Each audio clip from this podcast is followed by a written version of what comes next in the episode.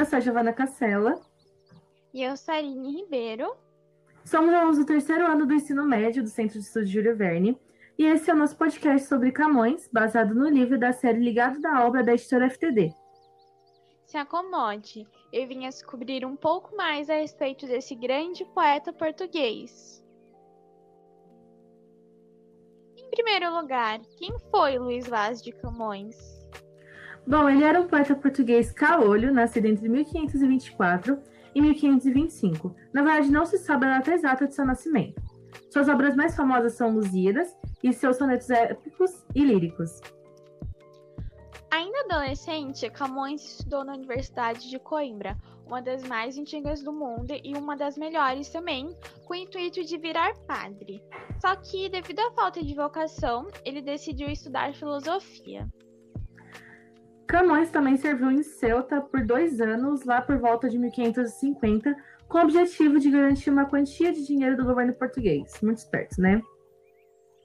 Camões, com certeza, era um virginiano, porque ele era extremamente detalhista em tudo que ele fazia. Os seus sonetos eram escritos em oitavas, com dez sílabas poéticas, sendo a décima e a sexta sílabas tônicas. Suas obras possuíam o gênero épico, que era que são os poemas os quais envolviam os sentimentos e a emoção. A edição dos sonetos mais tomada como referência é a de 1953, com 166 sonetos. Os sonetos eles apresentavam jogos verbais e conceituais, como as, como as hipérboles, indicando exagero, e as metáforas, apresentando também emoções que te ajudam a desenvolver o raciocínio. A tensão lírica dos textos camonianos nasce da dualidade entre o ideal da vida e da morte e do eterno transitório. Não podemos esquecer que Camões também é, contribuiu para o gênero dramático. Ele escreveu três peças de teatro: É o Rei Saleuco, Filodermo e Anfitriões. Os Lusíadas representam o gênero épico, combinando a história dos reis de Portugal e da expansão marítima portuguesa lá no século XVI, sendo dividido em cinco partes: a proposição, a invocação, a dedicatória, a narração e o epílogo. Embora tenha vivido no século XVI, o contexto histórico que orientou as obras de Camões tem suas raízes lá no século XV, durante o reinado de Dom Manuel I.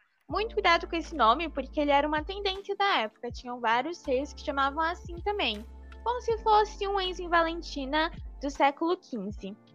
Foi nesse período que os portugueses conquistaram territórios na África e na Índia, fazendo com que Portugal atingisse um intenso crescimento econômico.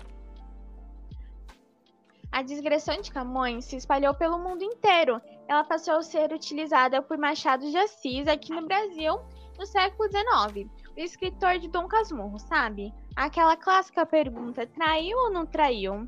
Camões ele faleceu em 1580 em Lisboa, que também é sua cidade natal.